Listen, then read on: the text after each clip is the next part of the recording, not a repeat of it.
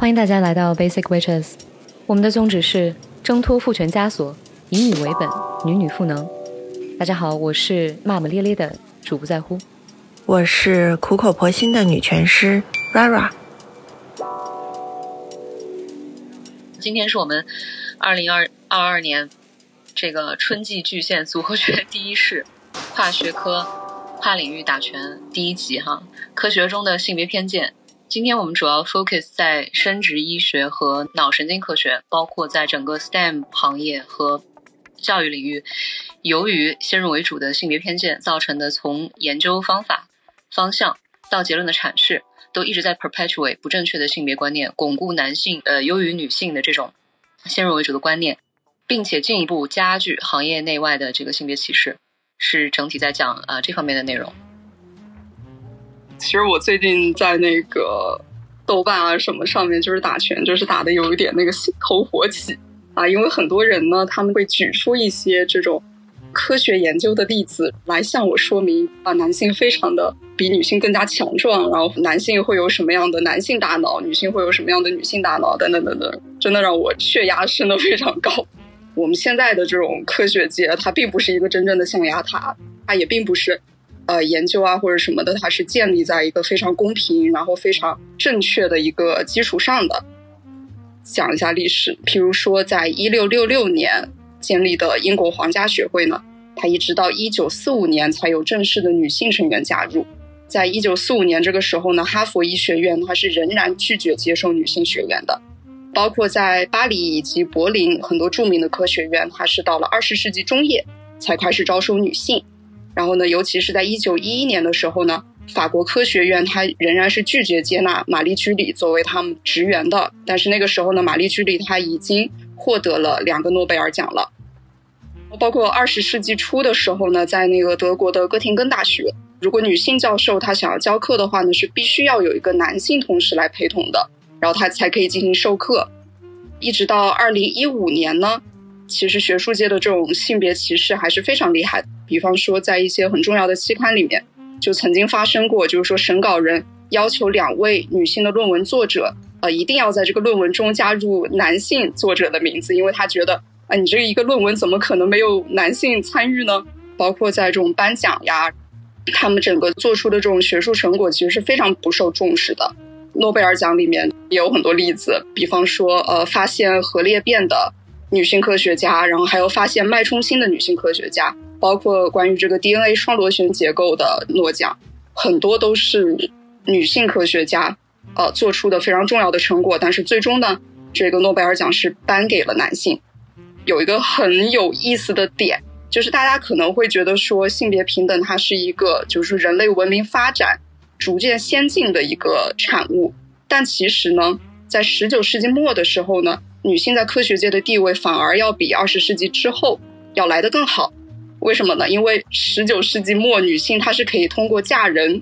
就比方说嫁一个一个男性科学家，然后去参与到这个男性科学家的科研工作中的。因为那个时候呢，科研工作它并不是一个呃非常正式的，然后非常学院派的这么一种东西。但是到了二十世纪以后呢，就是说随着这种大学呀这种研究所。正式的这种机构的建立呢，那女性其实是被排除在了科研之外的，因为那个时候的人们呢认为高等教育的精神压力会损害女性的生殖系统。对，其实女性在真正的进入学术界，或者说女性她真正的可以进入大学接受教育，其实还只是近一个世纪以来的事情。啊，讲的非常好啊 n y m p h a 这个开头。然后我想补充一下，就是 Nymphia，你刚刚讲到的很多非常卓越贡献的女性科学家，在历史当中，特别是科技发展史上被抹掉名去。这个现象它是有一个学名的，叫做 Matilda Effect。它的意思就是很多的女性的科研工作者，他们的成果都被颁给了男性，而且被 credit 给他们，就他们的名字是被抹去的。核裂变的那个发现，它叫 Liz Meitner。他当时的贡献跟获得一九九四年诺贝尔化学奖的这个同事，男性同事叫 Older Hannon，他们两个人贡献是平分秋色的。但是这个诺奖只颁给了 Older Hannon 唯一的一个人呢。然后 Liz 当年也只得到了一个叫做 Woman of the Year 这样的一个荣誉称号。还有一个比较神奇的，就是叫 Torda of Solano，这是一个医疗工作者。有个非常搞笑的事情啊，当时人们在历史上啊，由于他的那些很多的那个记录都被流传下来了，这是因为大家以为这个人他其实不是一个女人，他是一群男人的一个总称。然后直到很多很多年之后，在二十世纪的时候才发现她是一位女性，然后才为她证明。那她的工作也因此被留在了那个历史上。如果是早就发现她是女性的话，可能她这个工作也已经不会被流传下来了。这就是为什么现在很多的女孩子在成长过程当中，她找不到女性榜样的原因。哦，对，就是你刚刚说到那个，就是发现核裂变的女性科学家丽丝的时候，我就有想到，她后面其实是在那个柏林大学任职，包括做研究什么的。但是呢，她的研究场所是在地下室，她是不可以进出呃男性科学家工作的楼层的，而且她那个时候的工作是没有薪水的。其实当时很多的女性科学家都是这样，就是你做着跟男性科学家一样的工作，但是你领不到薪水，而且工作环境也是非常差的。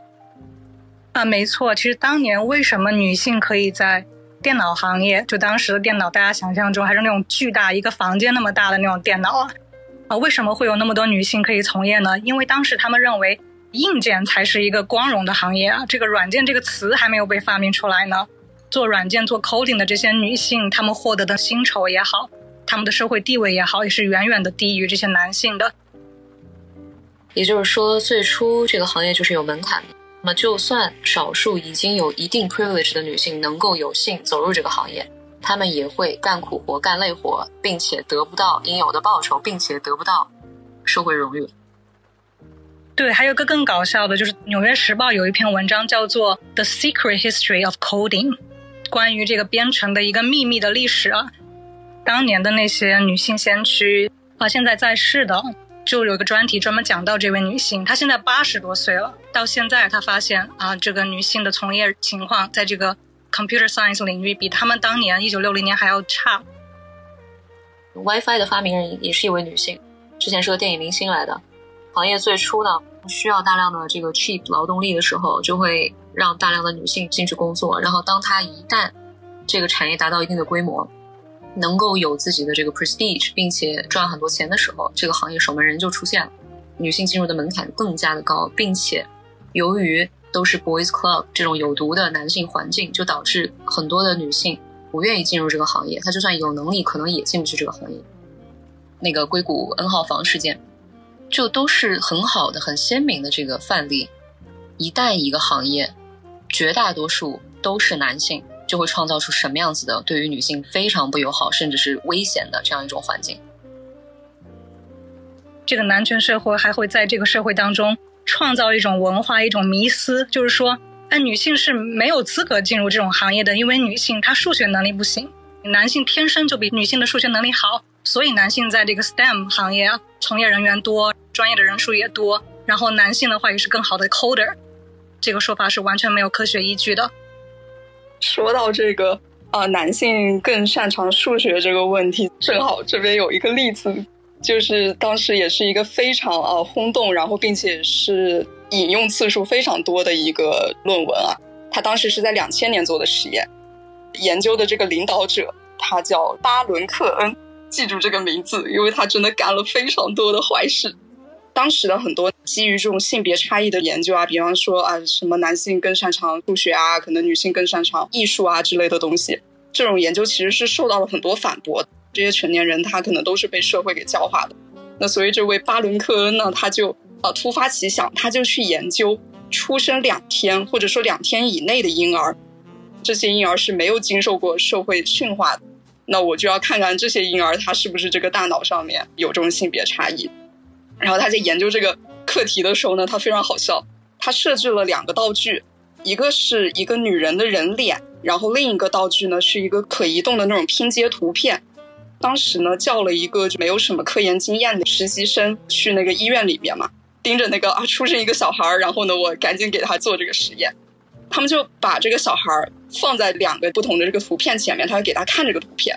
观察小孩儿他更倾向于看哪个图片。完了以后，他们把这个小孩盯着这个图片看的时长给记录下来。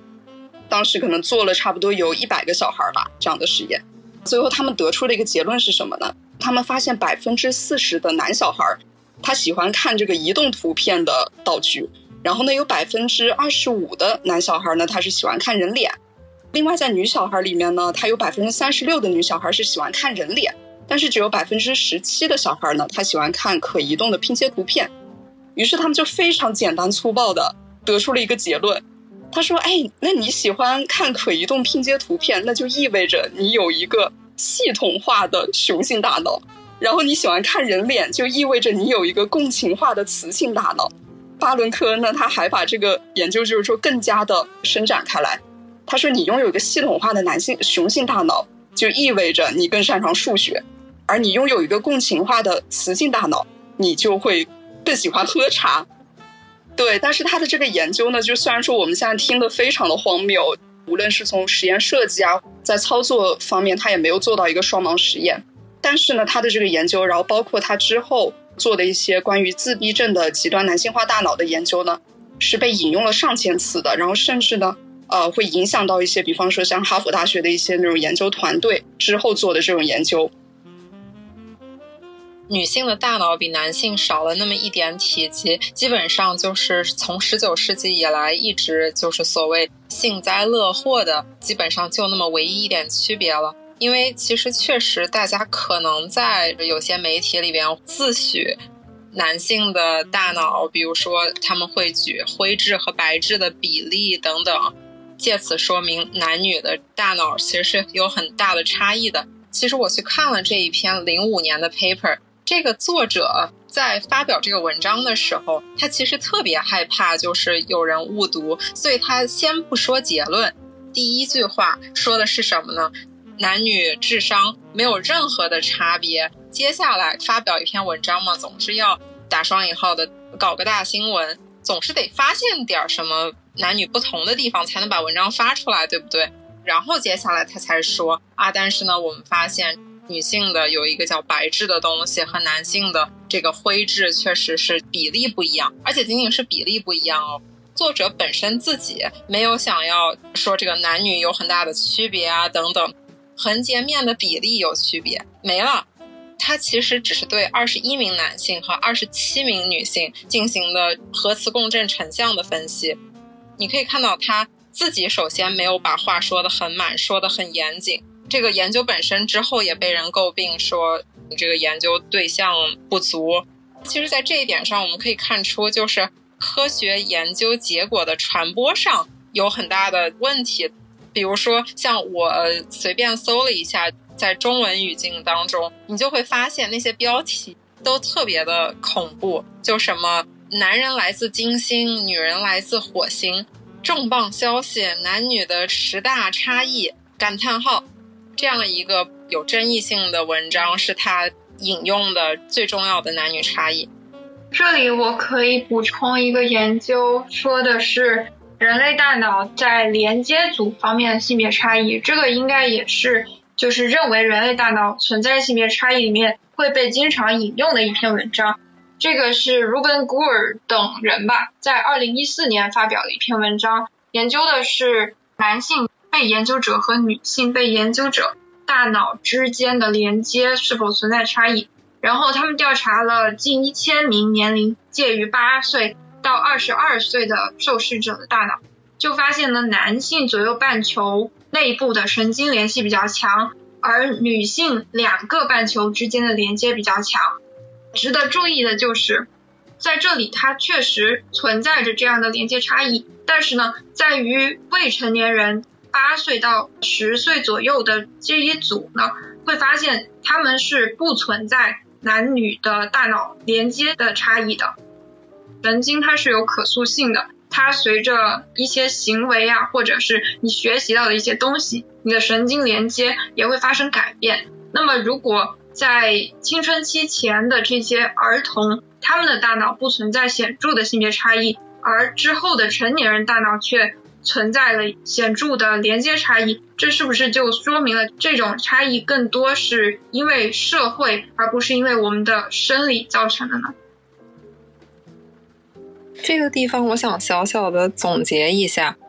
在我们提到男女差异的时候，首先我们要想这个生理上的差异是不是真实存在的。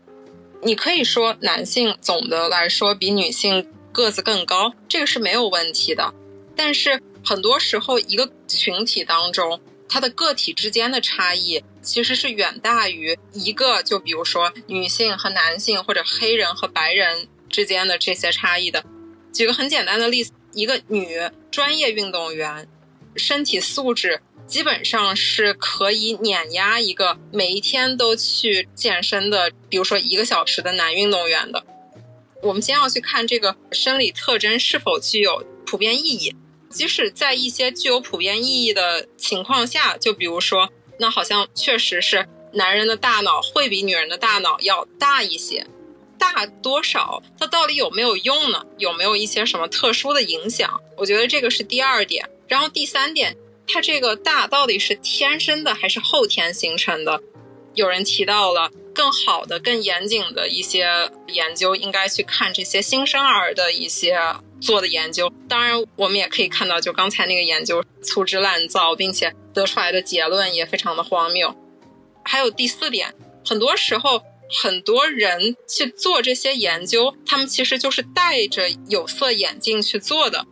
一般情况下，你之所以能发表出一篇文章，你其实就是说啊，我用这个 MRI 或者比较好的仪器，我去真的发现了什么区别，然后我把这个区别去发一篇文章，招之于众。这也是这个科学研究本身的一个结构性的问题吧。如果你发现不出来这个区别，结果不够显著，所以你就没有办法发表。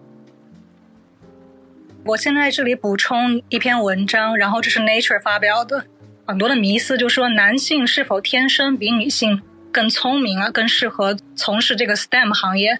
是否男性天生这个数学脑力比女性要强呢？呃，严谨起见呢，这篇 Nature 的文章就是专门针对了三到十岁的这个年龄段的小孩。做各种各样的数学运算过程当中，你去做那个 brain scan，然后看是不是有 significant difference。他们的结论就是，基本上是 across all analysis，就是所有的这个计算还有那个分析当中，女孩和男孩脑力上是没有任何区别的。而且你们主要看它的几个图的话，它的 overlap 基本上是完全 overlap 的，gender difference 基本上是完全没有存在这个 significance。也就是说，这个三到十岁是。大概是你没有受到任何社会文化影响，或者是社会文化影响比较小的这个阶段，这个是最能代表你先天的这个脑力的。如果假使以后观测到成年男生和女生之间有这种区别的话，那么它也从侧面佐证了是由于社会文化的影响。哇，谢谢 Chris 的补充。对我觉得结合你们前面讲的这些和我刚刚讲的那篇文章。我们就可以去反思，就是我讲的那个文章里面，男性的大脑结构呢，它是左右半球各自的神经联系比较强。他的结论就是说，有利于把感知和协调动作这两个行为联系起来。这个左右大脑半球内部的神经联系比较强，和感知与动作协调这两个行为联系起来，它的这个逻辑联系，我觉得是不够强的。啊，然后这个女性大脑呢，有利于把分析和直觉这两种处理模式联系起来。两个大脑半球之间的连接和这个分析还有直觉的关系呢，他们在这篇文章中也没有很好的进行阐述，并且呢，这篇研究还没有根据男女性的大脑体积也会有一定的差异。呃，这个主要呢，还是因为男女性他的身高啊，还有他们总体的体积也会有差异，这也会影响他们大脑的体积。这篇研究没有根据大脑的体积对实验数据进行校正，所以它从研究的动机，然后他们这个实验数据的处理，最后还有他们得出的结论方面，都存在着一定的问题。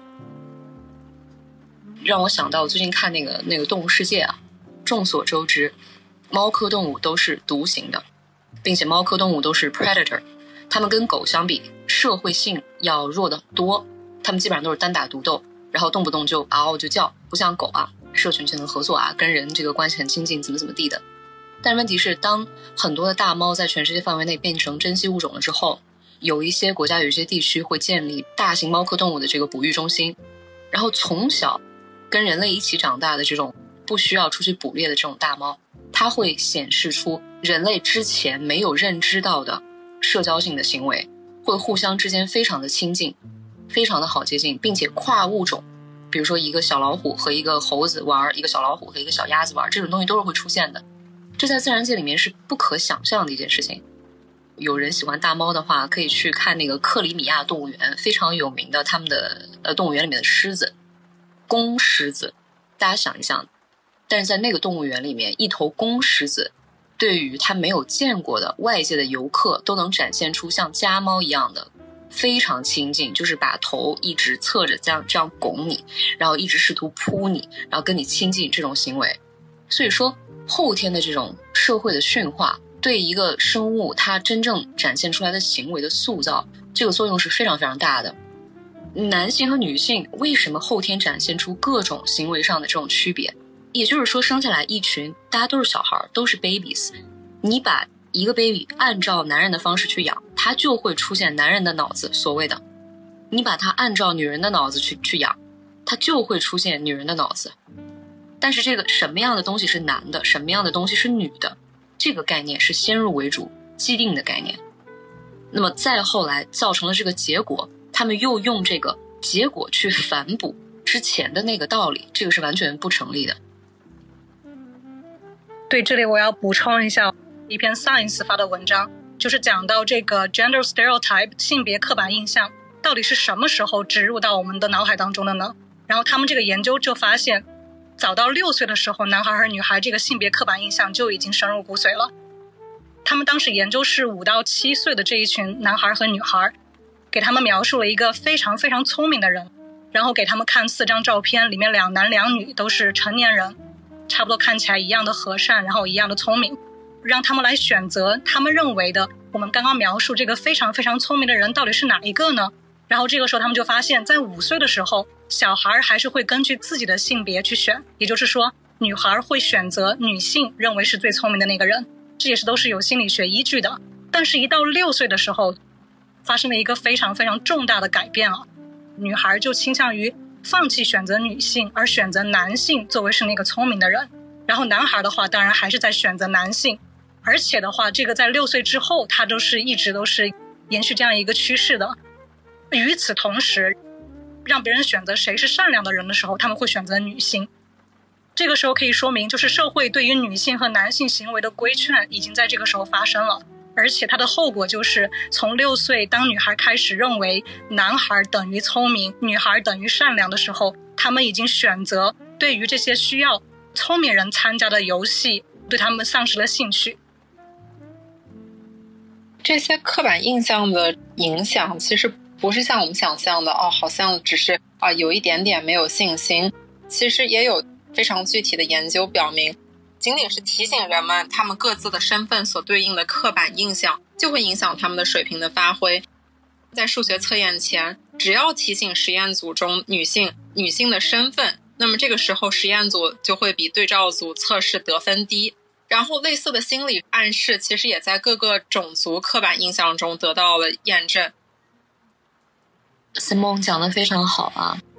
这个看起来是哎，给男的也贴了一个标签叫聪明，给女的也贴了一个标签叫善良，看起来好像是哎比较平等的一件事。我们只是贴了个标签啊，又没有说什么什么。但是这个标签里面，我们社会给予的这个社会价值是完全不一样的。聪明是一个给人的感觉是啊，他天生就聪明，这是我们人类大多数人对于所谓聪明这件事情的认知，也就是说你天生比别人优越。而善良是什么？善良它背后有一种道德义务。如果一个女人她不善良，那怎么样？她不是个好女人，她不是个好人，什么东西都出来了。所以这两个标签，它的这种重量和对人的这种压迫的程度是不一样的。大家分享特别好，嗯，我就从一些日常生活的 observation 当中去讲一下吧。之前亲戚生了孩子。就想要帮他去挑选衣服，小朋友的衣服，就去了几家比较精品的婴儿店。但是我发现，我普遍的 visit 比较多的几家这种精品的婴儿店，他会非常清晰明确的把性别分开，然后清晰明确的你能够看到，一边是蓝色，一边是粉色，一边是这种 onesie 为主，包括有一些领带啊、海军呐、这样的 elements。但如果是女孩子这边呢，看到的就是各种各样的泡泡袖啊、蓬蓬裙。我没有接触过这种呃领域的时候，很难想象到了今天这个世纪，对于小朋友的衣着依然是如此刻板的一种设计。延伸来说呢，就是之前看到的一个研究，他就去讲一个现象：当人们看到男性婴儿的时候，或者是男性的小朋友的时候，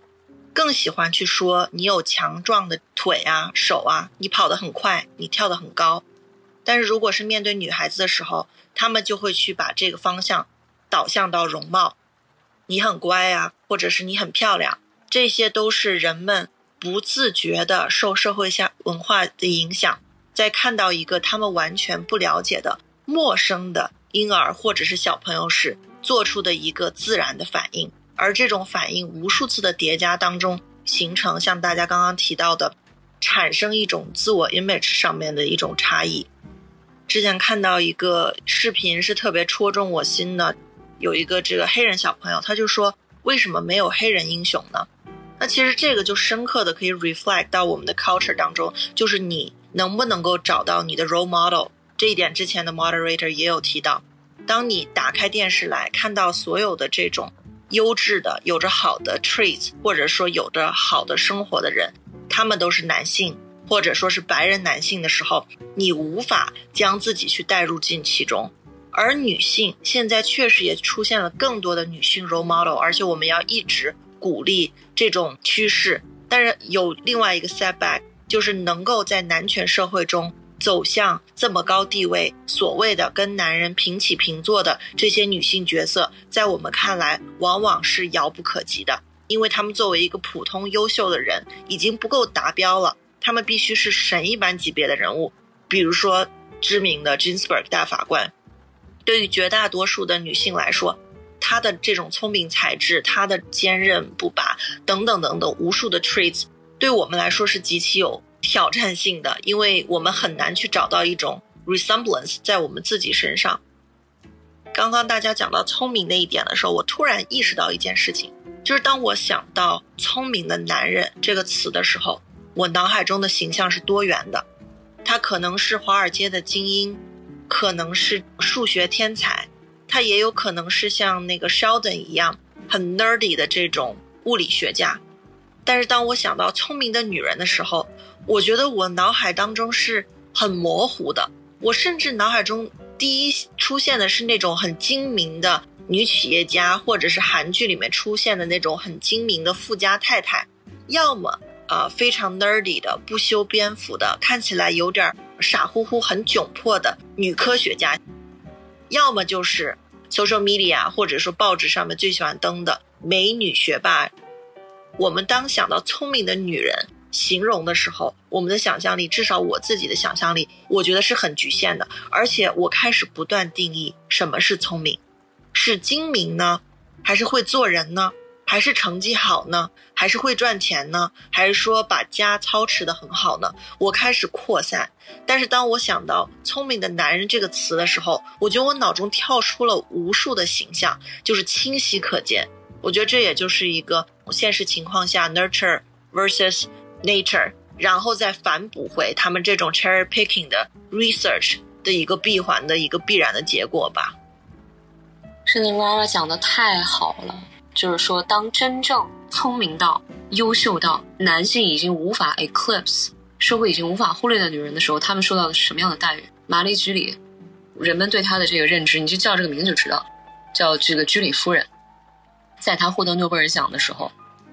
坊间流传的关于玛丽居里的故事是什么啊？他和他实验室的助理有一腿，这是大家在意的事情。另外一个比较近的例子，Don't Look Up，Netflix 今年出的那个。关于 climate change 那个电影啊，大概意思就是说，一个男的博导和一个他的女学生发现了一个小行星啊，不对，彗星啊，要撞地球了，不被重视，然后他们就上这个脱口秀啊，美国某一个 morning show 去警示大家，当下有一个重大的全人类需要面对的一个灾难，就是没有人听啊，这个非常聪明的 brilliant 这个女性的 scientist，她讲一些话没有人听啊。然后后来她就非常的这个愤怒，她为了让大家去听她讲的话有多么的重要，她就大声疾呼。她的大声疾呼得到了什么样的效果？就是当时的这个 morning show 的这个 anchor 就说啊，我们下次不要找这个讲话很大声的这个 crazy lady，不要请她上节目了。你有这么高的成就没有用，你作为一个女性，你不符合规范。对我有两点想要 echo 啊，先是第一点是回应 Rara 老师刚刚讲的，大家对于某一些词的一个联想，它其实有一个专业的测试叫做 IAT Implicit Association Test，叫内隐联想测试。这个在哈佛大学有一个教授做的非常好。关于这个 gender bias，他专门做了一个实验，他就把一些跟职业、职场相关的词跟大家说，我现在有男性和女性的名字或者词。家庭和职场的这些词会蹦出来，就只要出现那个职场的词，你就把它归于男性，你就说左边；然后如果是出现那个家庭相关的词，你就说右边。测试大家这个反应速率啊，它测出来大概是在六百毫秒左右。然后这个时候呢，他就把它反转过来说，只要出现职场相关的词跟女性联系在一起，你就说右边；然后如果出现是家庭相关的词呢，你这个时候就跟男性相联系，你就说左边。结果就发现。大家花的时间现在是超过了一千毫秒，而且很多人都在犯错，在一直一直不断的犯错。这个事情的结果也非常清晰明确的告诉大家，每个人脑海里面都有这个性别的刻板印象和性别的偏见。哦，我可以来补充一下，就是这个需要花的时间为什么花的这么长啊？就是这是一个非常经典的，可以说神经心理学的实验吧。如果一个概念就是你在你的日常生活中会经常学习到的话，那你脑海里面可能就会有专门对应的神经通路。那么在处理这样类似的信息的时候呢，你可以非常快的处理类似的信息。但是如果是一个你在日常生活中接触不到的，那你的大脑就会觉得啊，那我需要可能一些更高级的皮层来对它进行思考，就是强制自己去把它们联系起来。呃，这样的一个处理过程就会花费更多的时间。没错，当时做这个实验的科学家是一个女性科学家，她当时觉得啊，是不是我的实验设计有问题啊？我作为一个女性科学家，应该理想情况下是没有这个 gender bias 的。所以她拼命的去训练，去重复这个测试，发现她一直在 fail the test，就是每个人的脑海里面都有这个性别的偏见。然后还有一点就是 Rara 刚刚讲到，大家看到的一些 pop culture，包括什么 Big Bang Theory 啊，还有那个 Avengers 超级英雄的电影啊，其实它里面对于这个男女的刻板印象也是非常非常严重的，宣扬的是性别的刻板印象，给你归纳了很多女性的价值，就是你要美丽，你要善良，你要有非常具有服从性，你可以无能，你只要等待救赎就可以了。然后对于男性的，你就要勇敢，你要有能力，你可以披荆斩棘啊。宣扬女性这个终极人生目标就是找到这个 Mr. Right，然后结婚走入婚姻。但其实，在这些童话当中，大家可以看到，王子好像也没做什么事儿。在二零一七年，有一个 Google 的工程师，他就在自己的博客上面向同事们说：“啊，这个女性在技术和领导岗位上缺乏啊，根本不是因为什么榜样啊、成见呀、社会期望等等，而是因为生物学的原因。”其实这样子的偏见仍然在我们生活当中非常的多，而且他们很多时候是一些有决定权或者有一些能力的人是这样想的，影响还是非常深远的。对，就是非常有话语权的这些男性在说，反复的在制定这些迷思。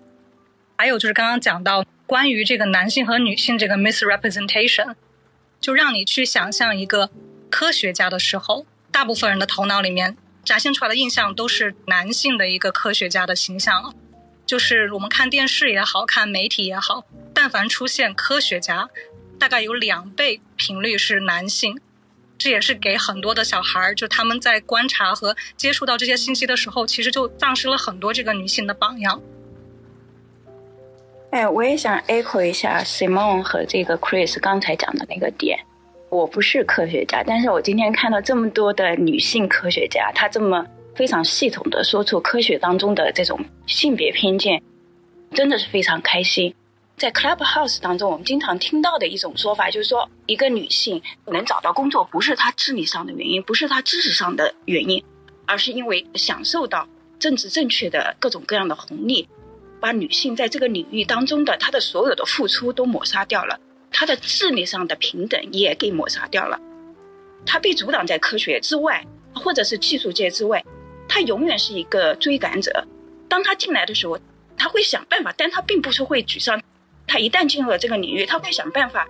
去了解自己在这个领域当中他应该要知道的非智力性的、非知识性的各种各样的社会问题。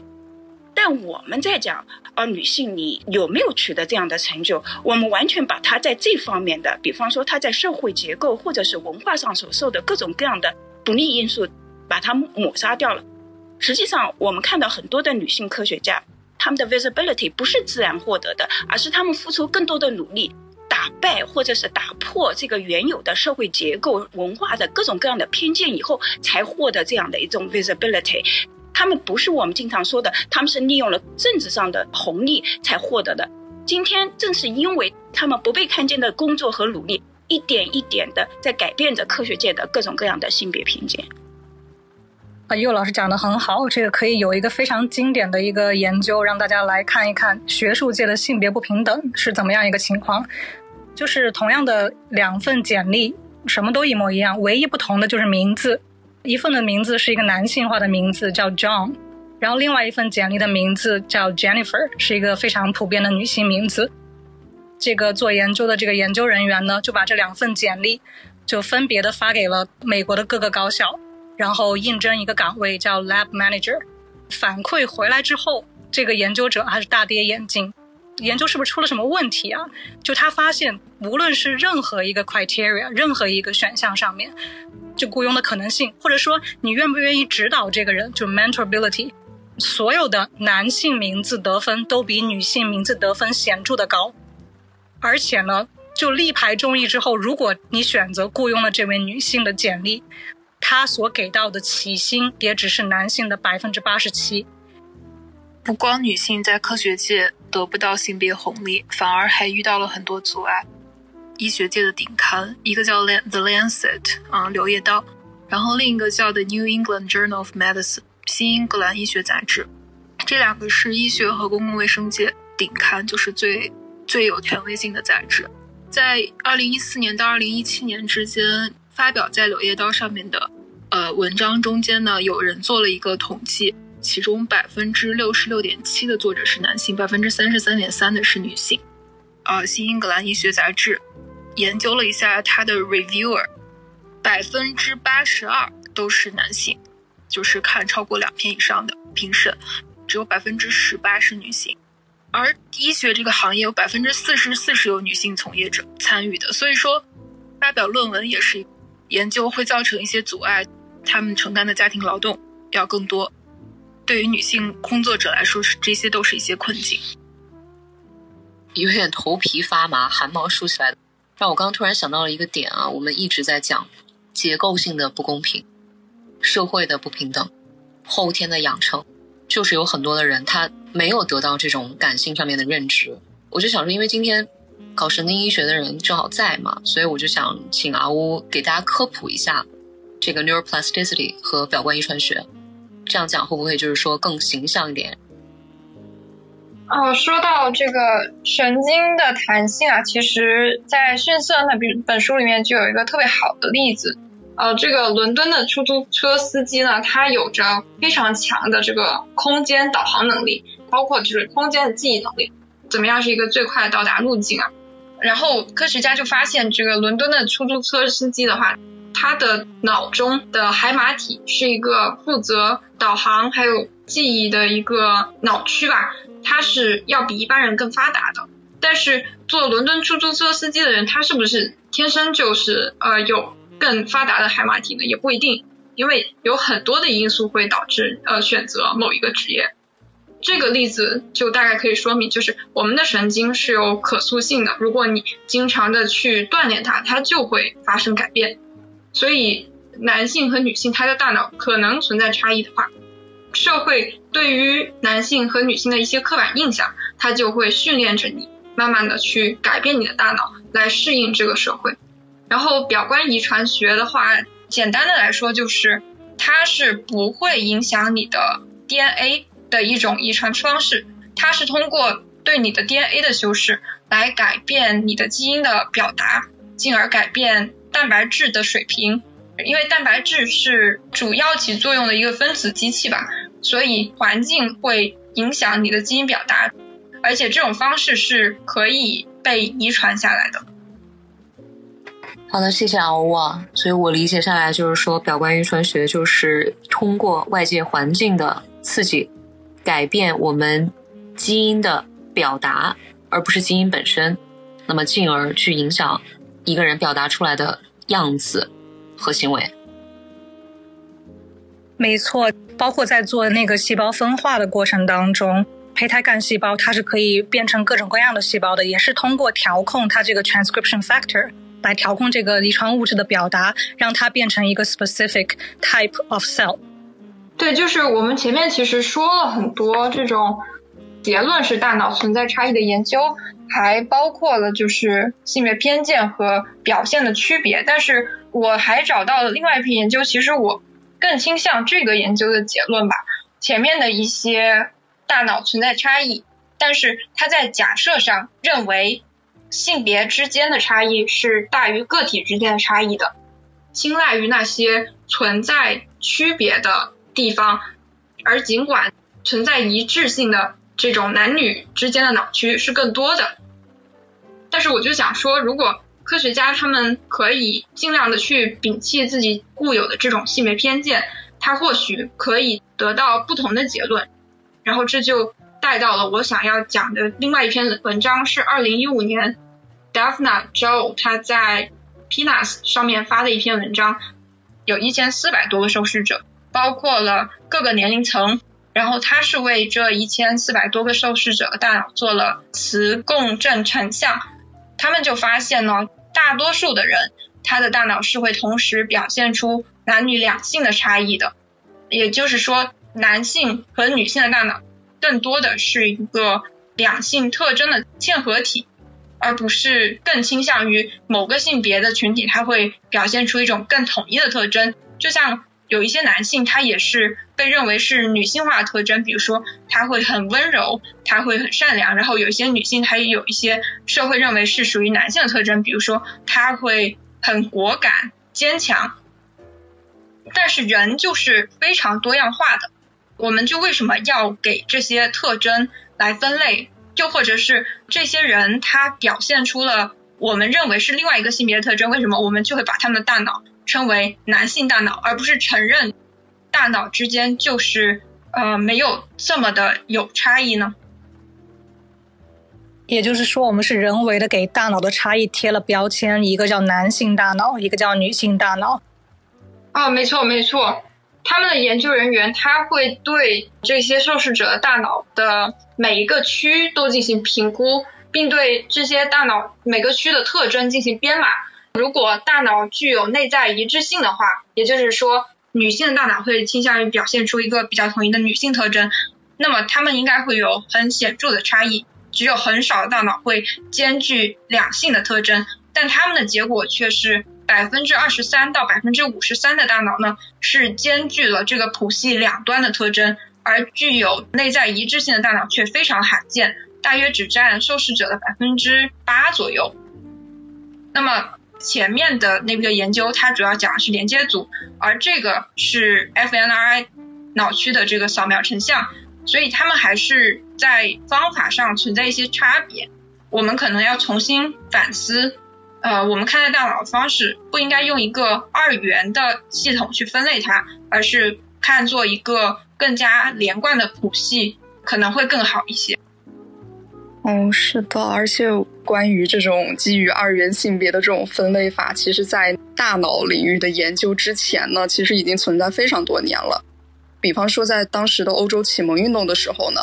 像这种卢梭啊思想家，那他当时就已经提出了一种所谓的互补论，说男性的大脑跟女性大脑是互补的，你们功能上会不同，但是你们结合起来就会构造出一个比较完整的社会。其实是为了去确定女性在社会中扮演的角色。二十世纪二十年代的时候，就可能这种分子化学啊之类的有了很大的进步。科学家呢，他们就发现了这个人体内的激素，展开了一系列对于激素的研究。他们就觉得说，身体里面一定有一种物质在区别我们男女性的这种整个人啊，或者说整个行为方式。他们当时甚至呢提取了数千升的马尿，希望能够寻找到这种导致性别差异的物质。但是后面他们发现呢，马的睾丸是迄今为止雌激素含量最高的来源之一。后面他们发现，其实你并不能用激素来定义性别。之后呢，他们把这个激素放弃掉了以后，他们就开始 focus on 大脑，进行了一系列非常好笑的研究。我脑海中有太多画面突然集结了，尤其是在去年奥运会的时候，有跨性别运动者的这个事件爆出来之后。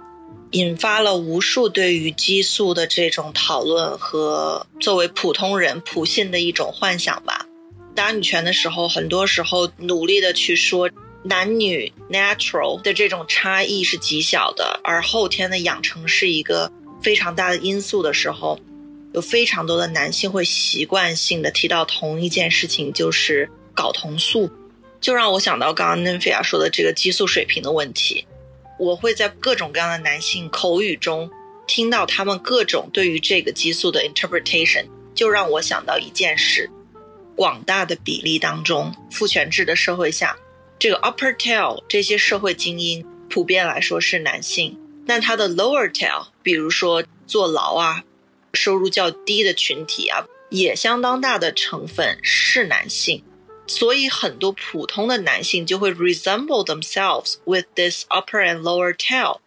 然后去用睾酮素的这件事情试图去解释，比如说他们有 anger control problem，比如说他们更加勇敢，他们更愿意冒险等等的这种言论，就让我延伸下去想到另外一个点，就说在这种父权的文化之下，这种对于女性 hostile 的环境之下。尤其是这些成功女性，我们是很难跟她产生一种所谓的 echo，我们很难去做这样的一个关联性。但是男性呢，普遍与成功的男性在某些程度上都非常的能够 resonate，呃，我觉得很有意思。我觉得这里有一个很有趣的点，就是女性在说自己的苦难的时候，有一些男性他们会要求我们也去想一想，底层男性也非常的惨呀。就是很能够和自己的同类共情。我其实也想 echo 另外一点，提到就是男性好像更冲动呀，反而大家如果仔细想一下，多多少少都会有听过啊，觉得周围的这个女性更情绪化，男性就更理智等等，甚至会用我们刚才 debunk 的那些神经学的研究来佐证自己的言论。但事实上，如果我一定要按照非常本质主义去划分啊，男性就是怎么样，女性就是怎么样，那我其实非常容易就得到相反的结论。在这个联合国毒品和犯罪问题办公室发表的一个报道中，男性凶杀犯罪率为平均每十万人当中将近有十人比女性犯罪率高出近四倍。也就是说，把任何问题都是男女划分出来的话。可以得到很多不利于男性的结论。沈梦提到的这个让我想到底层男性的苦难这个问题，让我想到国内很不平衡的性别比。长期以来，gender selection 一直在我们的文化中是一个很大的问题。很多年出生性别比一直是在每一百个女性出生的时候，前些年是大概一百一十七、一百一十八个男性出生。那这几年稍微降低了一些，在一百一十二、一百一十三这个样子，这个差异还是非常非常大的。现在很多人就会讨论说啊，社会多出来几千万单身男性，他们找不到另一半，可能会造成很多的暴力的问题或者什么样的问题。就很多人会呼吁说要解决这些底层男性的婚姻问题。极端的案例在一些很贫穷的地区，就是一些女性他们会被他们的父母用一万三千、一万六千块钱的价格把她卖出去给别人当老婆。零几年的时候。那我们为什么会觉得解决所谓底层男性的性欲会比这些底层女性的他们的安全更重要？然后这里又涉及一个迷思了，就是说中国人的传统观念里面，男性是用来传宗接代的啊，只有男性可以开枝散叶。这个我们也可以从科学上来好好的 debunk。这个我们之前群里面有一篇分享。我大概记得，在普遍的这种幻想，无论是语言上的还是说动画形式的，都认为是精子大军们前赴后继的冲破头要去抓住卵子。更真实的情况应该是，绝大多数的精子都在逃避卵子，而卵子在努力的去抓住精子。哇，谢谢 Vera 开了个头，我可以继续讲讲。后期的一些研究里面呢，就发现卵子它外层的 sugar coat 就是糖分子啊，它其实起了非常主动的作用，它会去捕捉精子。它还会释放一些化合物来诱导精子更好的让它们进行结合，并且呢，卵子和精子它们的体积也会有非常大的差别。用一个比较形象的比喻的话，就有点像是呃一条狗和一只跳蚤的体积大小。但是因为我们的这个阳具中心主义的文化，也会让大家更多的把焦点放在精子上。有一个非常有趣的显微摄影，叫做 The Portrait of a Sperm，摄影的是受精的一个图像，可能是结合那个瞬间吧。它们的体积大小如此之悬殊，可是这个摄影叫做 A Portrait of a Sperm，非常的有趣。这个说叫做是金子的自画像，就刚刚用熬的那个比喻，就是一条狗的大小和一只跳蚤同框了。然后这个图片的名字叫做一个跳蚤的自画像一样。我想强调一点啊，就是说语言的能量是巨大的。今天的这个主题是这个社会环境如何作用于人的大脑和行为本身。那么它中间实践的这个媒介是什么呢？多种多样的，有的是赤裸裸的经济压迫，有的是某个行业的守门。还有一种就是语言，或者说 representation，不管是视觉上的还是 linguistic representation，它对于人的大脑潜移默化的影响实在是太大了。联想到在我们这个微博上面，一个男的把一个女的捅了，我们不是说西方媒体都是好的啊，但是在这一点上有一个很大的区别。西方的媒体会说，some man murdered some woman somewhere at some time，某个男的把一个女的给捅了。但是在我们中国的媒体里面写的是，某一个女的被捅了，她也不提这个捅她的人是谁。女性她这个主体性被剥夺到什么程度？社会普遍认为男性是具有使用“把”这个词，它的这个主语是男性，男的做什么，女的被做什么。第一，不用“把”字句，用“被”字句，它隐去的是主观加害人的性别和身份。并且他要强调女性被动身份，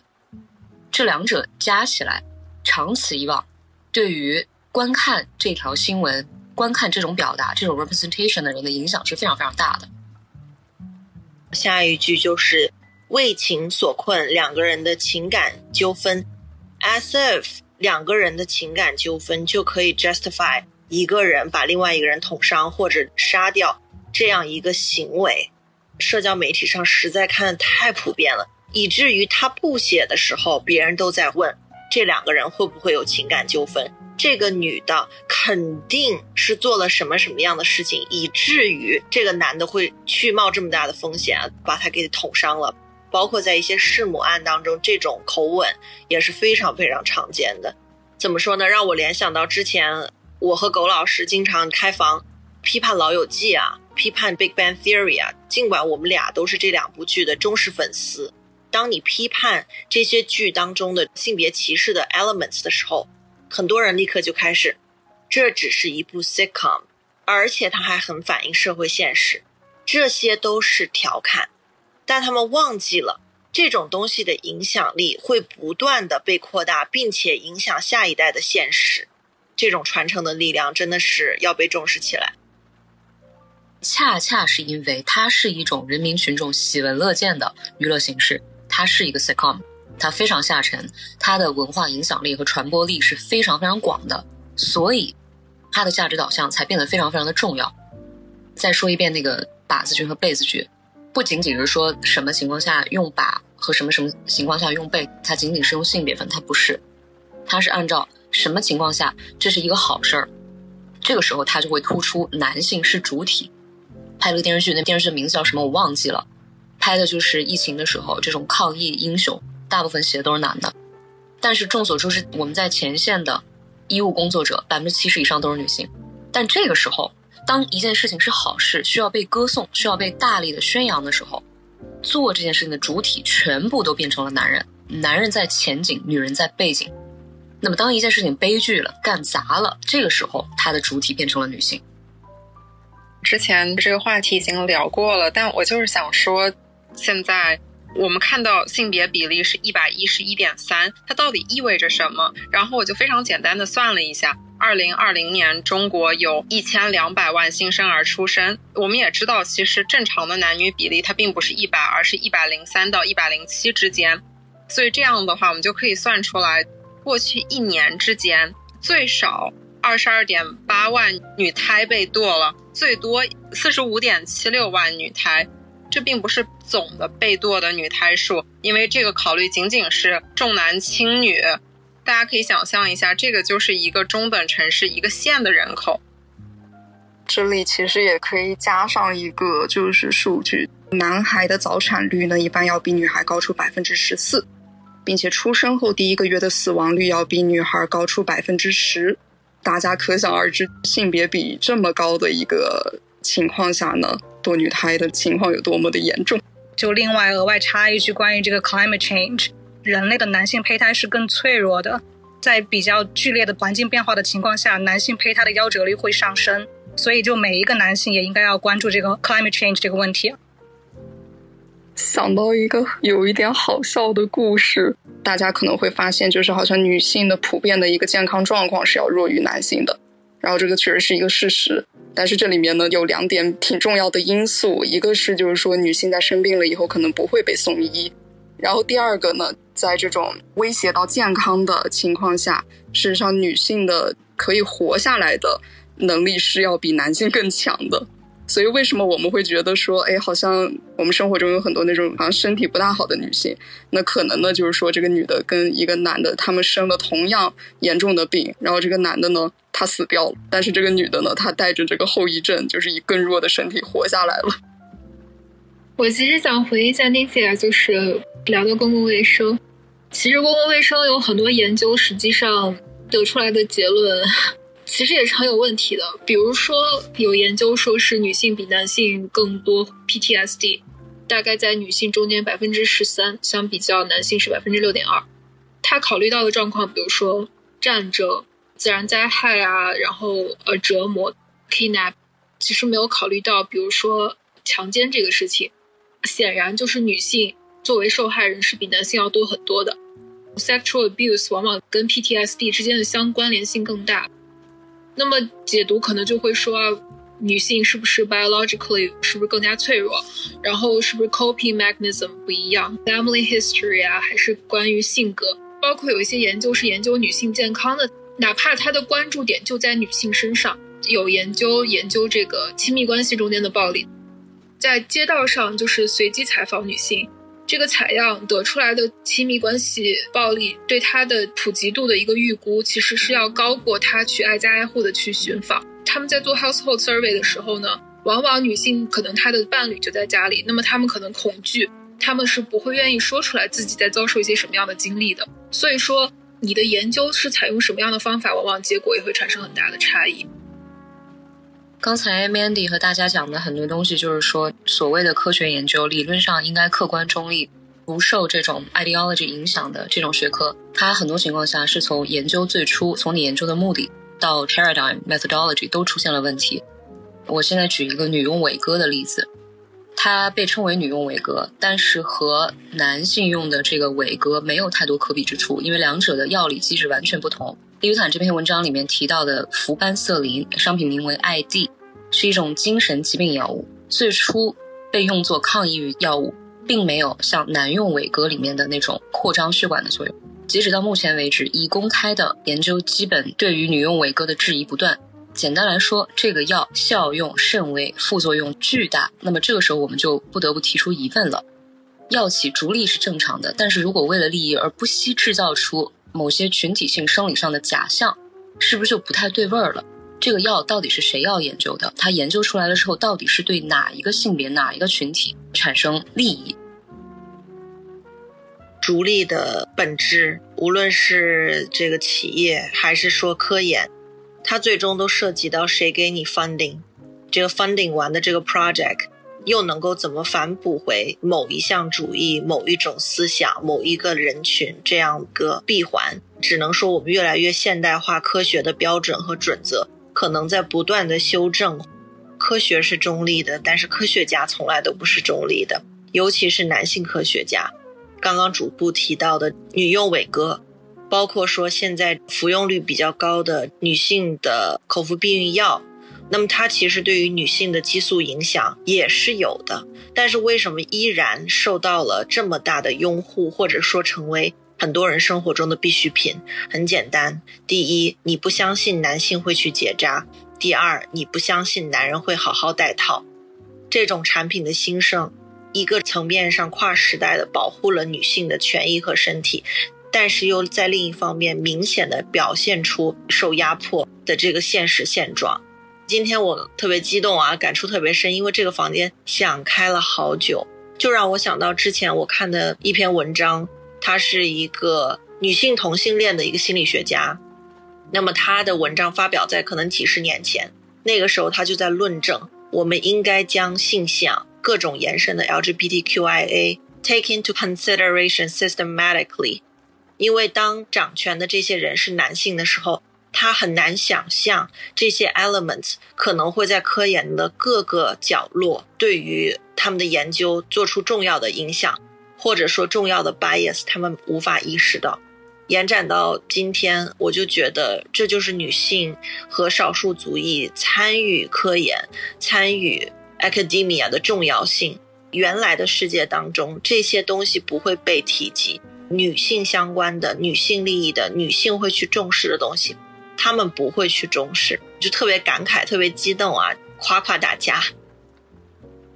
对，其实刚刚就是提到药物的事情，我这边有一个就是更年期跟疯女人的例子，尤其在上个世纪。把更年期呢定义为一种疾病，并且直接的把这种女人的疯狂跟更年期给联系起来，就是一个非常有意思的判断标准，就是一个有生殖功能的女性，她是青春的、活泼的女性，她开始丧失这个生育功能，然后她开始进入这个更年期以后，她就变成了一个很疯狂的一个形象。这里也有一个例子，就是当时十七世纪的那种猎巫运动，当时一次性，比方说猎杀的十六个女巫中。可能有十三个，她是处于更年期的女性。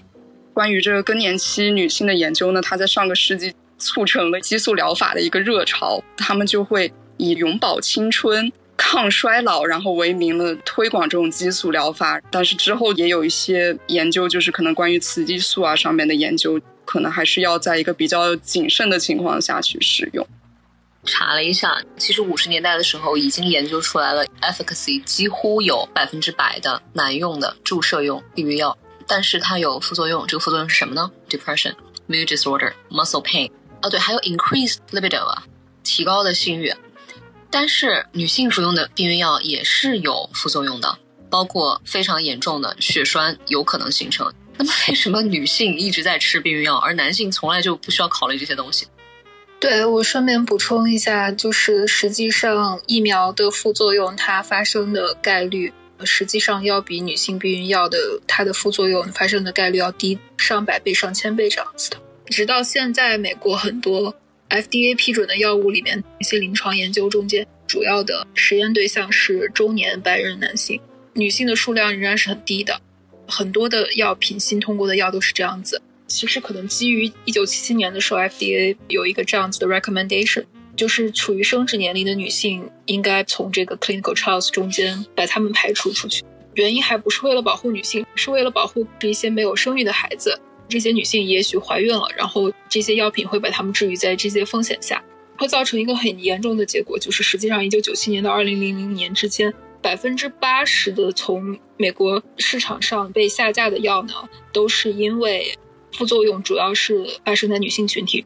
大概在二零零四年到二零一三年之间呢，两百万女性经历了跟药物相关的一些不太好的事件。其实说白了就是副作用。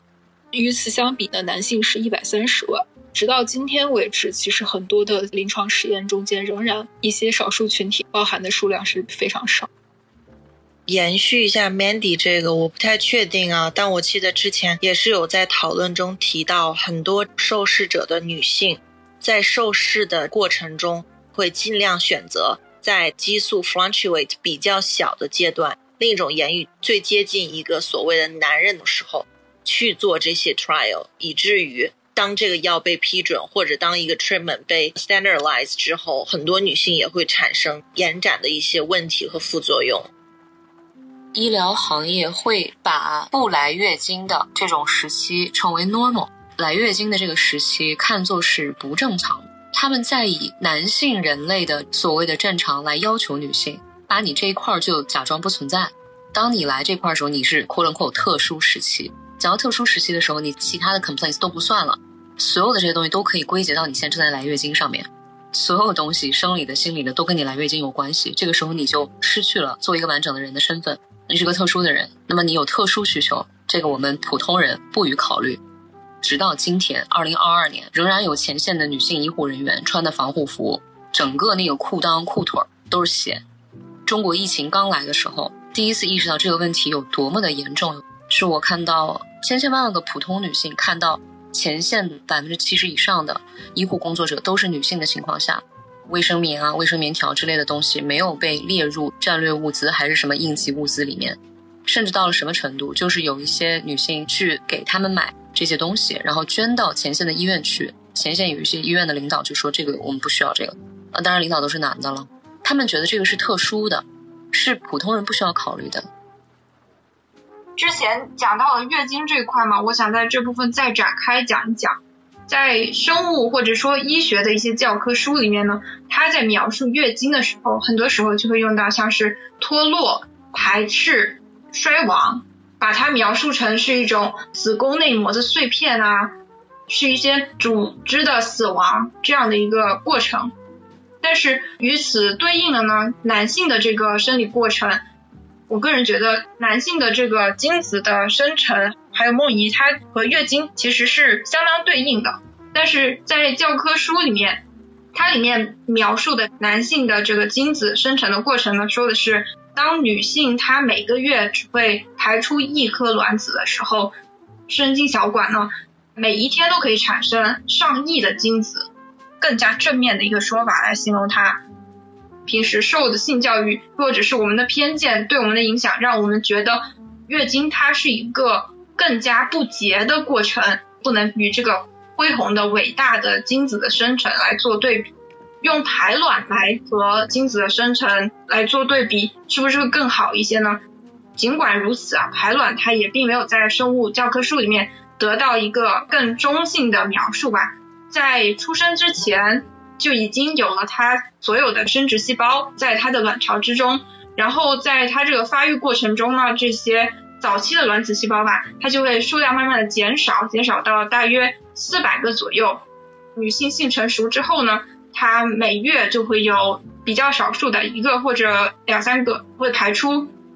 对比起这个精子的生成，就是每天都可以生成大概上亿的精子呢，教科书它就会觉得卵子生成啊是非常的浪费的。精子的这个生成呢，它是一个伟大的数量极大的。单从这个个数的比较上，谁是一个更浪费的过程呢？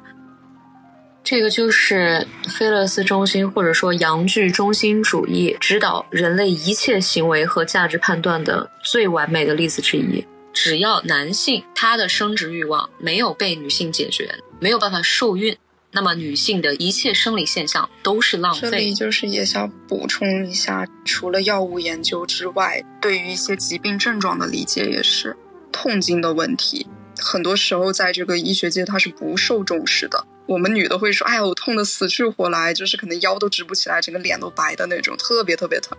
但是呢，在很多男性医生的眼里，或者男性研究者的眼里，他会觉得说这是你女的在矫情，夸大了她的这种疼痛。包括可能对于这种心脏病的研究也是，就是女性的心脏病要发作的症状呢，其实很大程度上跟男性是不一样的。但是就是因为缺少对于女性身体的研究、疾病的研究，女性她在生病了之后，通常接受不到非常合适的治疗。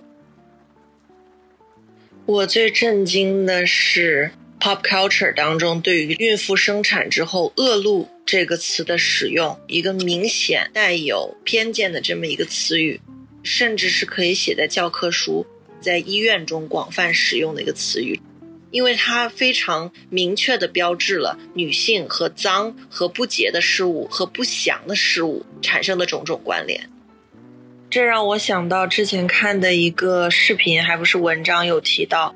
在美国或者说在多元文化的医疗环境下，医生也会更倾向于给黑人女性 prescribe 比白人女性更高剂量的药物，同时认为她们需要更少量的止痛药物。这也是一种 gender 或者说 racial stereotype 在女性的生命生活当中巨大的一个影响的 factor。是的，奴隶制时期，白人普遍认为黑人女性是几乎感受不到疼痛，啊，因为他们属于某一种 beast，这个跟我们这种娇滴滴的贵族白人大小姐是不一样的物种啊。他们如果有什么疼痛的话，那一定是他们想要反抗我们，或者他们疯了。让我想到另外一个东西，就是我们人类历史上所谓的科学史上臭名昭著的一个东西，叫 phrenology。十八世纪的时候，一个德国人发明的。头骨的这个形状，以及头骨的形状对于大脑的这个影响，他们试图证明一个东西，就是白人的脑子、白人的生理结构先天就是优越的。他是先入为主的，先试图证明白人比其他种族要优越，试图去 justify 这个殖民者去殖民其他 race 的这种合理性。然后他专门发明出来了一个学科，叫做 phrenology，后来已经完全被 debunk 了。我们看古希腊的那种、古罗马的那种非常美的圣洁的白色石膏雕像，那个东西最初不是白色的。尼禄大帝，他有一个非常 gorgeous 的这种非常充满了这个雄性魅力、充满了这种圣洁和尊严和秩序感的这个白色雕像，后来被考古学家发现，它以前是彩色的，它不是白色的。白色的东西高贵是后来才出现的，有权利定义好坏、高低、重要。次重要不重要的人预先判定了这些价值所在，然后指导了今后所有的研究工作，然后用这些其实站不住脚的实验数据，得出一些更加站不住脚的结论。补充一个细节，就是当考古学家或者说相关的研究者发现，其实这个 statue 它并不是白色，而是各种各样的颜色都有的时候，其实他们花了相当长的时间。不愿意相信这件事情，这就讲到了 patriarchy society 当中重要的一个 element。他们认为 form represents 的是 masculinity，而 color represents 的是 femininity。所以当他们发现我靠这么 masculine 的 statue 居然是有颜色的时候，其实花了相当长的时间去论证，以至于最后科学 facts 不得不去承认它是彩色的。那这个延伸到现代是什么？那就是你会看到无数直男喜欢说什么话，我看不懂你们女孩子的口红色号到底有什么差别。在一个男人或者说整个男性群体绝大多数人不是色盲的情况下，他想要 denial 的是什么？是几种颜色之间没有差别。而不是说这个差别他看不出来，而是完全否决了颜色和颜色差异这件事情本身的重要性。因为这样的社会结构下，男性去追求 color 而不是 form 会被视为是一个 demasculine 的事情。我们今天房间的全部的，就是在讲所谓的自然的、先天的、合理的、不需要被证明的这些东西，都是有问题的，它是后天被构建出来的。可能是一个典型的存在即合理错误的一种解读，并不是存在即 reasonable，而是存在有它的原因。这个原因到底是否正义？它的这个道理会反复的在历史的潮流中一遍一遍的被人去咀嚼。之前的糟粕会被下一代继承之后再说，存在即 reasonable 这么一种轮回。可能我们就也还是继续的存在这个轮回，并且想要打破它的这个过程当中。我们科学的精神是什么？科学的精神是证伪，是通过证伪，然后再去推导一些东西它存在的这个可能性。但是越简单的、越所谓容易被联想到的这些理论，是越容易被证伪的。很多时候，你从假设的那一步就已经出了问题，因为假设的那一步，很多人是已经受了这些社会灌输的性别偏见所影响的，所以他那个假设本身就有问题。刚刚我们有聊到一些就是卵子跟精子层面的主被动的问题，那么我这边也有一些案例是关于是人的层面，就是动物的层面问题。就比方说所谓的女性呢挑选伴侣啊，生活中的女性她表现出一种更羞怯、更加被动，对这个伴侣更加挑剔的这样一种行为模式。反之呢，男性呢他好像更会主动的去寻求自己的伴侣。这里就是可以提到一个一九四八年一个安格斯约翰贝特曼进行的一个果蝇实验，他就是让这个雄性果蝇跟雌性果蝇进行交配吧，然后他就发现说有百分之二十的雄性最终没有办法生育出后代，但是呢，雌性中只有百分之四是没有办法生育出后代的。他就认为这个实验呢，他就证明了雌性呢，它在这种配偶的选择中是更挑剔，而且它是处在一个被动角色的。而雄性呢，它是为了能够留下自己的后代，它是非常不挑的。那么后来这个贝特曼原理呢，它又被从果蝇的身上推广到了人的身上。好像男人的天性就是更喜欢找很多很多的女人，然后女人的天性呢就是更加的忠贞或者更加的被动这样子。但其实，在后面的很多，无论是对于人还是对于动物的实验中呢，都有发现雌性并不是一个被动的角色。动物界中呢，有很多雄性杀婴的现象。为了留存更多属于自己的后代，然后并且为了促进雌性动物去生育呢，它可能会杀死不属于自己后代的那些小孩子。但是后面他们在实验中就发现呢，雌性叶猴即便是在怀孕之后，它也会和多个雄性进行交配。这样子的话呢，那些雄性它就分不清楚说，哎，你这个小孩是不是我的？就他的判断标准就是说，那你跟我交配过了，那我就不会去杀你的孩子。雌性夜猴就是以这种方式呢，它降低了雄性去残杀它幼崽的几率，所以它并不是受雄性摆布的。雌性动物中呢，也有很多多个性伴侣的，比方说雌性的蓝知更鸟，它会在夜间飞行非常长的一段距离，去跟一个不属于自己伴侣的一个雄性蓝知更鸟进行交配。然后这种情况呢，也在土拨鼠啊、蟋蟀啊、蝾螈等等等等很多的这种动物中发现过。其中的一种解释呢，就是说这种多性伴侣的行为呢，可以为雌性以及它的孩子呢争得更多的资源和保护。呃，那么其实，在人类之中呢，也有很多这样的例子，比方说一个叫做辛巴族的部落。女性并没有固定的男性伴侣的一个情况，就是女性她会去非常自由的去寻找其他的这种男性伴侣，然后跟他们发生性关系。同时呢，在辛巴族中，女性她跟娘家的关系会更加的密切，所以她在离婚，就是说离开自己原定的那个性伴侣的时候呢，就会有更多的自由度。在中国也有这样的情况，在四川凉山吧，应该是，然后就有这种摩梭人他们的部族，然后他们也是实施一种走婚制。女性呢，她会在晚上的时候到别的这个男性的家里面跟他们进行性交啊，所以其实这些很多的实验呢，证明了其实女人她并不是一个更加被动或者说更加忠贞的角色，而且尤其男人呢，在这个过程中他其实是很焦虑的。比方有这种鸽子的实验，好几个雄性鸽子跟好几个雌性鸽子在一起的时候，这些雄性鸽子啊，它总是想要把自己的雌性鸽子跟其他的雄性隔开来。如果雌性鸽子说：“哎，我这边待着不舒服，我要跟其他的雄性鸽子挨一块儿。”他伴侣的这个雄性鸽子，他就会不高兴，他就会很焦虑。林菲亚讲的这个跨物种的这种性别偏见啊，我这里还有一个例，呃，就有一群鸟类学家花了超过二十年来寻找一群蓝头松鸦中的 alpha males，所谓的领导力的男性啊。他们甚至就是设立了限制位使站，希望能激化竞争，以找到这个阿尔法 male。结果，在这个团体中张牙舞爪、陷入殊死奋战的鸟类呢，都是雌性。在不同的物种里面，因为他们的生理条件，因为他们的生存环境，他们有他们特有的这个性别的模式。但是科学家在研究它的时候呢，有时候它就会带有一种人类中心主义的观点。影响了他们客观更中立的对它进行研究。然后说回到人类社会中，就是我们有时候可能会借用其他动物的关系给人类的关系进行借鉴嘛，这很明显也是不太可行的，因为相差实在是非常的远。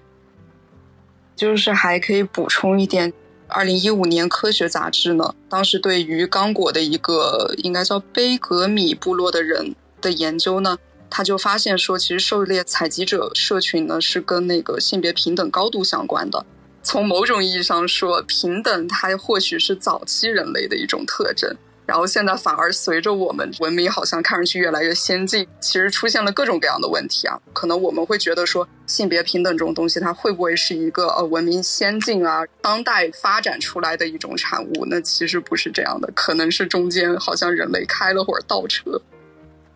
那讲到这个倒车，《纽约时报》曾经报道这些软件工程师的秘密的历史啊。其实，在一九六零年的时候，女性在这个行业的从业者大概是占整个从业者的百分之二十七，然后在一九九零年的时候上升到了百分之三十五，然后到现在呢又只占了百分之二十六。美国全国的 STEM 行业的从业者当中，还有 engineering 占比是非常低的，只占百分之十五。在别的方面还是有提高。但是 computer science 呢，是形成了这个 STEM 行业超过百分之八十的工作岗位的机会。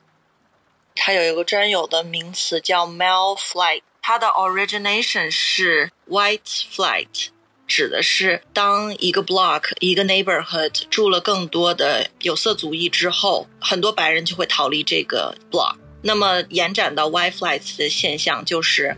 当一个男性为主导的行业出现了更多女性的时候，男性就会 flee 这个场域，立刻离开这个职业。几个典型的例子，比如说一开始的护士都是男人，包括说兽医，cheerleader 以前也是一个只有男人会做的，穿高跟鞋一开始也只有男性可以做。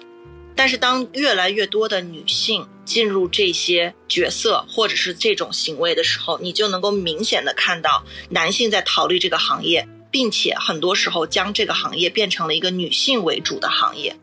也就是说，当女性能够胜任一份他们觉得只有男性才能够胜任的工作的时候，这份行业会立刻被 abandon，而且这些工作的价值会变得越来越低。就像刚刚 Chris 老师提到的，engineer。码农、金融企业等等等等，这种高收入群体，它多数都是被男性去 dominate 的。包括说兽医这个行业，在大学之中没有一个女性 apply，而且不是被录取，是 apply for 兽医这个行业，那么就会有一点七个男性慢慢的从这个行业中减少，以至于现在这个比例无限拉大。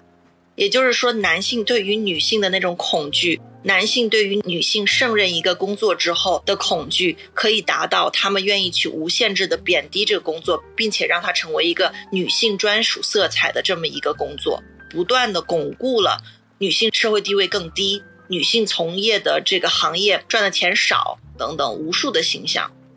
而且，女性在 STEM 行业中的减少，一个很重要的原因就是性骚扰。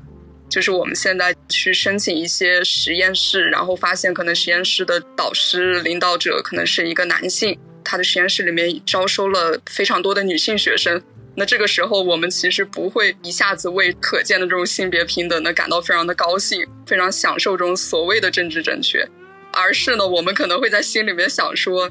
这个男导师他是不是对女学生有什么样的偏好？其实也是一个很严重的问题，也是在阻挡着女性她去进入这种男性比较多的行业。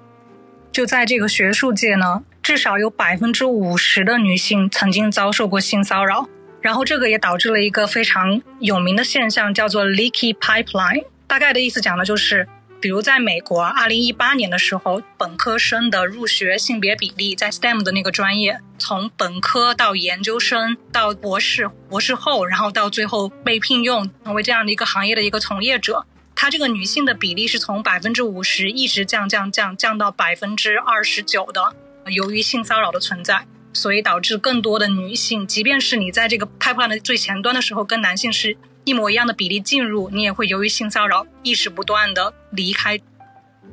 我觉得 Chris 老师说这个还有一个延伸，尤其是高等教育，很多时候它不是 design for women right now。我的这个 inspiration 来自于 No 老师，现在也是博士在读，他就有提到他的博士 program 当中本来就没有几个人，然后现在还退了俩，因为这一份身份他所要 demand 是你全身心的投入，你几乎不能有任何私人的时间。那么我们非常现实的看待这个问题，就是绝大多数的女性会在读博士或者是这种职业选择这个 option even available 的时候，都要去考虑她对于家庭的兼顾。她可能已经有配偶或者是子女，还要延伸到她可能没有啊，所以这个社会环境压力要求他要去找一个。那么当他无论是有了博士这个身份，还是说他要去进行博士 program。都变成了一个极其艰难的一个抉择。女性这种在呃生产中和家庭生活中需要兼顾多重身份。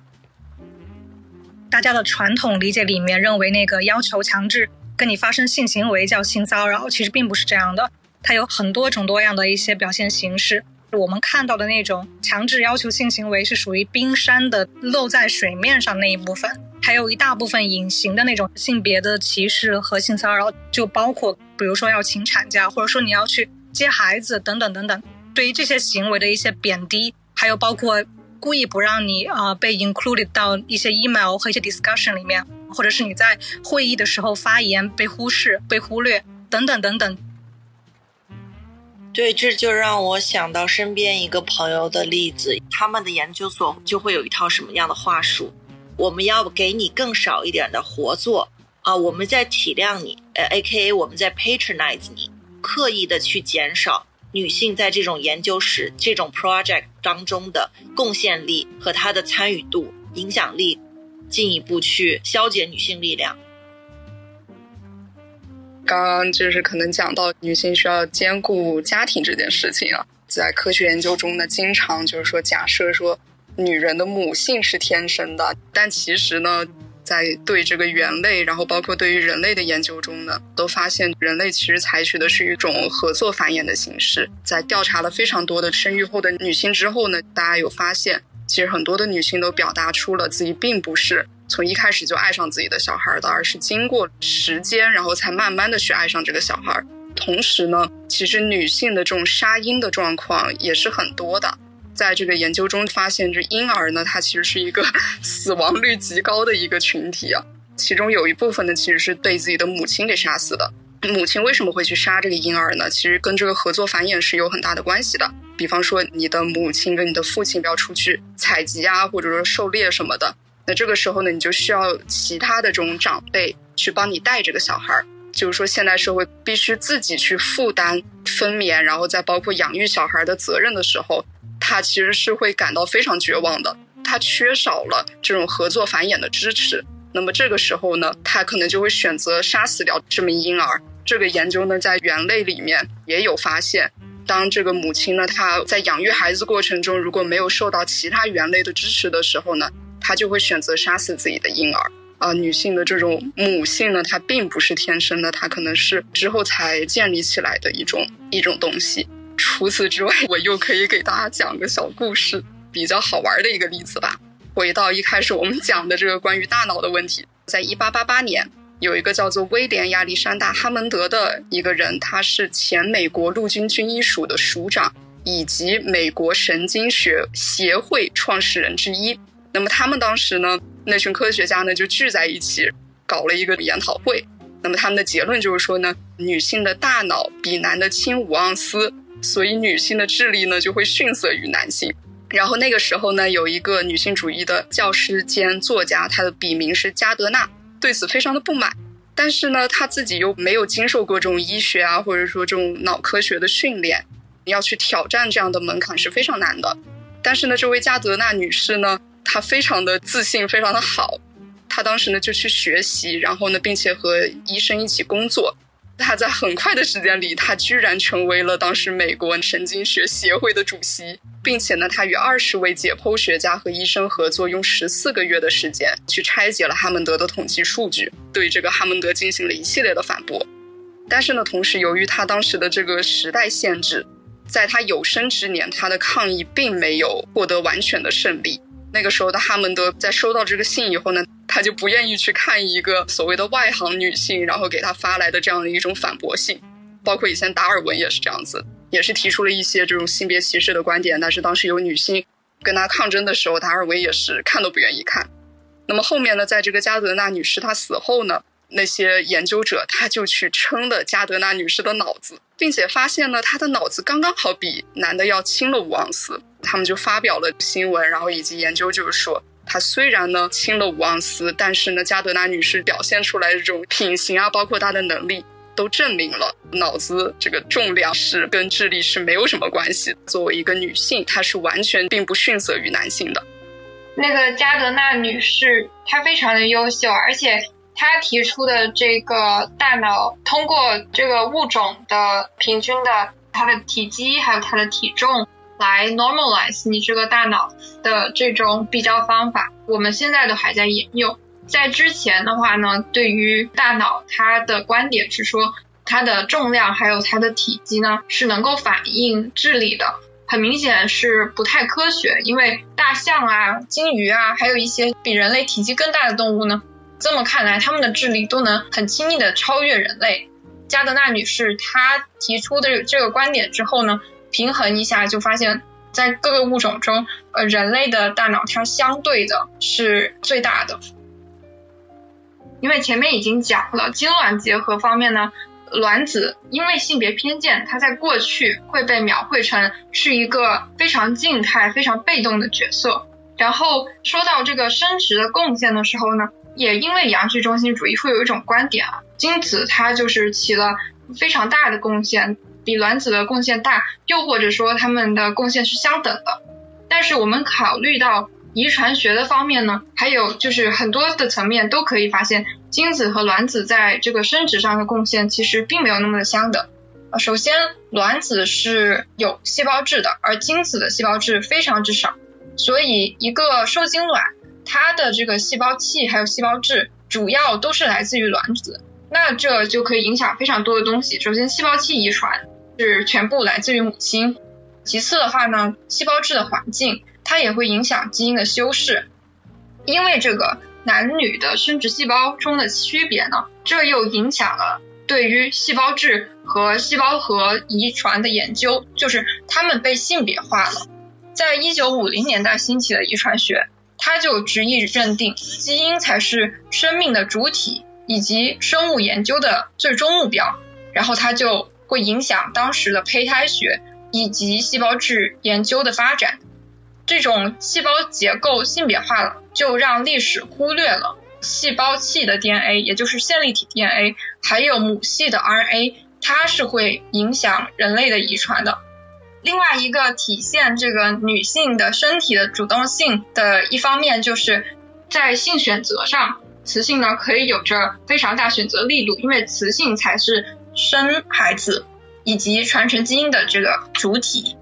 但因为性别偏见。这种女性的贡献和主动性是一直被忽略的，但是在我们正视了这个之后，发生了什么事情呢？又因为性别偏见在这个生殖方面作用的文献，它得出来的结论是：哦，这位 infertility 不孕不育的研究有了新的启发。如果我们从一个更加 promote 男性的方面，哦，这就说明了女性是要为不孕不育付出更大的责任的。这也能看到语言，它是一个多么吊诡的东西。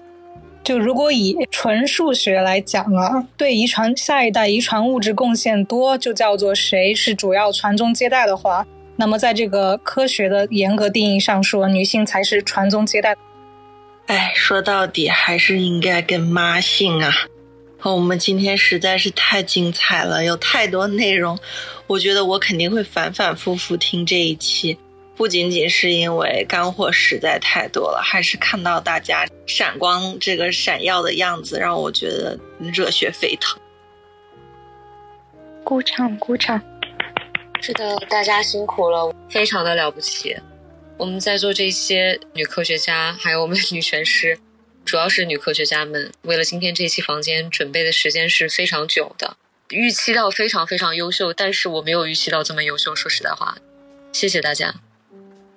我觉得这一期我要反反复复的听，尤其是之后剪成播客的时候。我希望我们新的一年可以把这种传统，我们的新的节目一直好好的做下去，让更多的人看到女性的存在和闪光。大家拜拜，拜拜，再见，拜拜，拜拜，